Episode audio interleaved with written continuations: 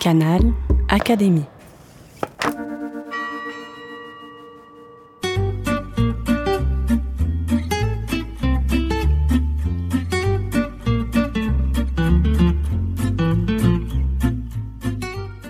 À tout prix, la rubrique des lauréats des académies et de l'Institut.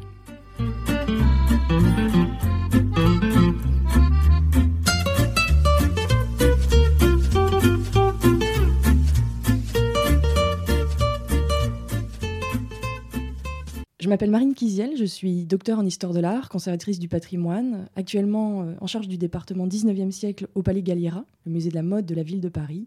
Et j'ai eu la chance récemment d'être coloréate du prix Bernier de l'Académie des Beaux-Arts pour la publication de ma thèse, La peinture impressionniste et la décoration aux éditions du Passage. L'impressionnisme, pour moi, c'est un mouvement euh, auquel j'ai consacré une, grande partie de, ma vie récemment, je peux le dire ainsi. Euh, je crois que la page est, en passe d'être tournée parce que ça fait, euh, selon qu'on le regarde dans les grandes largeurs ou avec un peu plus de précision, entre 10 et 15 ans finalement que j'ai consacré mes yeux d'historienne de l'art. C'est un long compagnonnage euh, que j'ai effectué sur les bancs de l'école du Louvre, euh, dans mes pérégrinations personnelles de par le monde, et puis évidemment avec la collection du musée d'Orsay, qui est euh, un ensemble de chefs-d'œuvre assez extraordinaires et un terrain d'exploration. Le, le, sujet sur lequel j'ai travaillé pour cette thèse, ce livre, c'est celui de l'intérêt des peintres impressionnistes pour la décoration.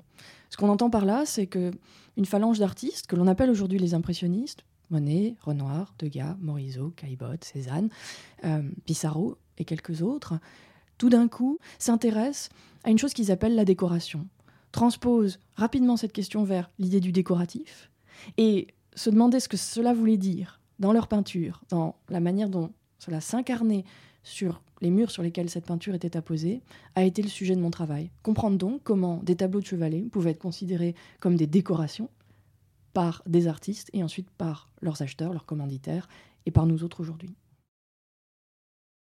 On peut se demander pourquoi les peintres impressionnistes se sont arrêtés sur cette idée de la décoration sans exactement le comprendre au départ. C'est vrai, ce sont des peintres qui professent un rapport au départ presque de l'instantanéité face au réel, la traduction de l'impression qu'en a l'artiste sur la toile.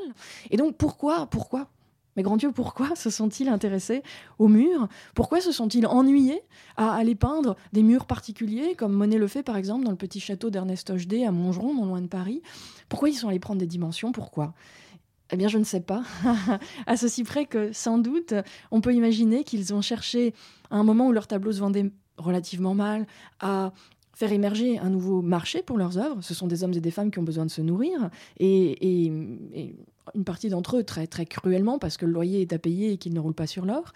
Euh, c'est peut-être aussi parce que de cette manière, ils se confrontaient à des formes de création qui remontent euh, à, si on ne veut pas dire à la caverne préhistorique, euh, peut-être à la voûte de la galerie des glaces. Je ne postule pas que c'est la même chose, mais néanmoins c'est le même geste en fait d'apposer l'œuvre d'art absolument sur la paroi qui va euh, la recevoir. Et, et ce geste-là, c'est aussi un geste euh, de la relation, presque fantasmée au XIXe siècle, entre un mécène, un commanditaire et un artiste, dans le cadre d'un espace particulier. Et il y a évidemment des charmes, et, Renoir euh, le dira très explicitement, à se penser comme le peintre ordinaire de ces mécènes, soit à rejouer presque euh, l'idée d'être un nouveau Lebrun ou un nouveau Boucher pour son Louis XIV ou son Louis XV. Tout cela, ça fonctionne, et ça ne fonctionne pas. Et c'est là que les artistes se mettent à faire refluer l'idée de peindre des décorations pour des murs précis et s'emparent de l'idée du décoratif qui va infuser dans le tableau de chevalet les capacités de bien-être, de plaisir et d'adaptation à un espace, de création aussi d'un espace qu'ils avaient d'abord tenté de travailler dans le cadre de lieux particuliers auparavant sous le vocable de décoration. Le défi que pose le mot de décoration qui est à l'origine de, de, ce travail, c'est de comprendre ce que un mot veut dire à différents moments de son usage quand il est appliqué à des productions artistiques. Et quand ce mot est celui de la décoration, qui est lourdement chargé de sens euh, dans l'histoire des arts et, surtout en cette fin du 19e siècle, il est particulièrement grand le défi puisque tous les six mois, euh, le sens de la terminologie même change. Dans les années 1870, lorsque Monet expose ses dindons qu'il appelle décorations non terminées, la critique s'empare de cela pour dire que si c'est décoratif, c'est secondaire, et donc que cette décoration euh, est bien peu de choses et montre surtout l'absence de talent de peintre mineur. Et tout cela euh, entre en, grande opposition avec, ne serait-ce que 20 ans plus tard, la réception extraordinairement passionnée et positive des cathédrales de Monet qui sont présentées par la critique comme un sommet de son art, indépassable presque, parce qu'elles sont décoratives. Et ce qui se passe là, c'est l'évolution d'une notion qui nous amène d'abord à suivre Monet et ses amis, euh, à les peindre des murs dans des intérieurs choisis dans les années 70, début 80, et bientôt comprendre que ce rapport du commanditaire et de l'artiste, de la peinture et du lieu, est compliqué à assumer, parce que c'est beaucoup plus simple en fait d'aller peindre sur nature de petits tableaux de chevalet et de les donner à son marchand pour qu'il les vende en toute liberté. Et voir comment donc est commuer cette notion de décoration vers l'idée de décoratif, c'est-à-dire vers la capacité inhérente dans l'œuvre à faire émerger un monde dans lequel soit le regardeur, le spectateur pourra s'immerger, c'est ce que propose Monet, c'est ce que propose Pissarro, Degas à certains égards, soit à faire sortir presque les grâces, les charmes, le, bien-être du tableau pour aller enrober le spectateur dans l'espace même de son intérieur, et c'est ce que feront par exemple Renoir et Morisot. Il y a un ensemble d'œuvres parmi euh, ces tentatives euh, de décoration impressionniste qui, euh, qui m'est cher, c'est cet ensemble de deux portes qui a été peint par Caillebotte pour sa propriété, sa demeure du petit Gennevilliers. Ce sont des œuvres qui rassemblent bien des, bien des tensions et bien des enjeux de la décoration impressionniste, dans la mesure où il faut imaginer que Caillebotte peint pour sa salle à manger du petit Gennevilliers une sorte de semis de fleurs, aujourd'hui euh, au musée de Giverny, qui est comme un papier peint en fait de marguerite blanche sur un fond vert pour décorer ses murs. Et puis il les accompagne de deux portes, euh, deux portes à double battant, de grandes portes, qui sont peintes comme si, comme si ces portes étaient l'intérieur d'une serre. Et Caillebotte était un fervent horticulteur, comme si donc il s'agissait de sa serre. Et ce qui est particulièrement séduisant dans, dans ces portes, c'est que les portes fermées, nous avons l'impression d'être face à la serre ouverte, picturalement, et les portes ouvertes, l'image se brise, et nous pouvons passer sans doute à travers la porte, mais nous ne rentrons plus dans la serre. Et ce travail avec l'illusion, ce travail avec la décoration d'objets secondaires, des portes, ce travail avec la manière de façonner un intérieur, par la rêverie en fait, puisque la serre, c'est la porte ouverte vers la fleur, vers d'autres sensations, vers une chaleur, euh, puisqu'on y, cultive des orchidées, vers donc un, un ailleurs mental. Eh bien, cela, c'est la décoration impressionniste. La manière, en fait, de créer par la peinture, dans un espace presque à échelle 1, une illusion qui passe par la beauté, qui va vous transporter.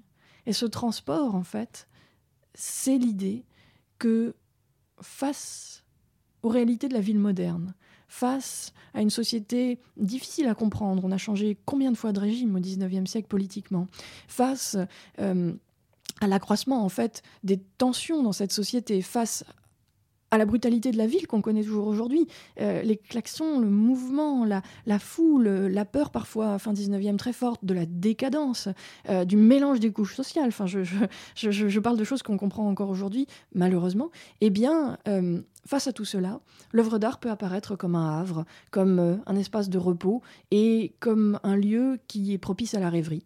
Et ces portes, en fait, elles sont ouvertes vers la rêverie. Et c'est ça qui les rend décoratives.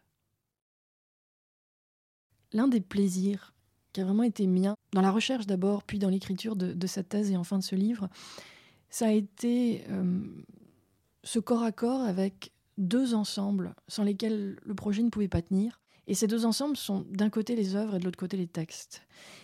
Et vraiment suivre l'évolution d'un mot en cherchant son incarnation dans des œuvres que l'on avait oublié depuis des décennies de regarder pour ce que elles voulaient dire, dans le sens même de ces mots qui leur avaient été associés par les artistes ou par la critique, ça c'était passionnant.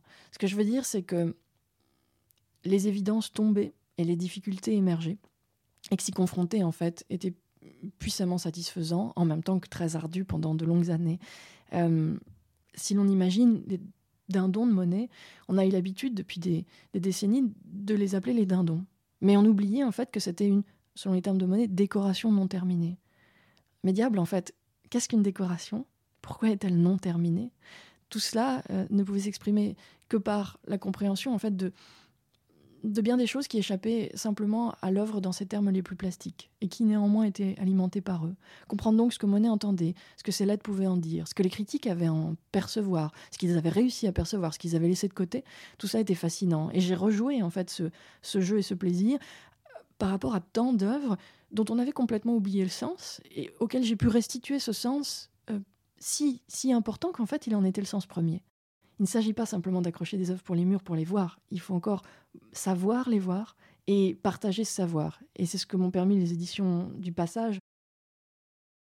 Un conseil euh, pour un jeune chercheur de se lancer et de croire en ses idées, de croire aussi qu'elles vont pas se développer si vite, mais qu'elles naîtront et qu'il faut leur faire confiance, qu'il faut se faire confiance.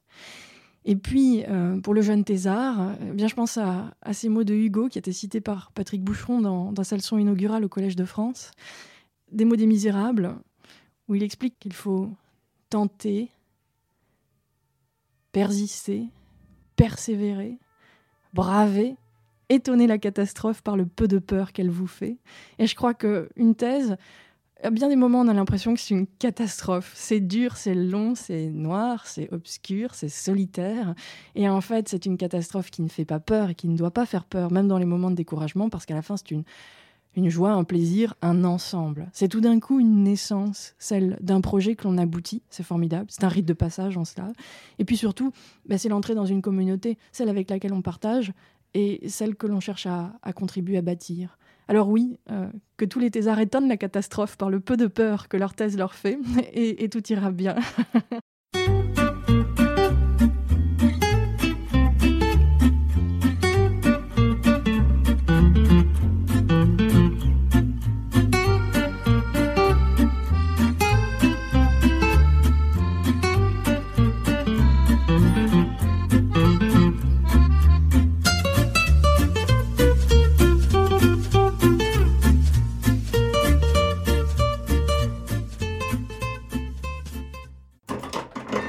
Canal Académie. La plateforme de podcast de l'Institut de France.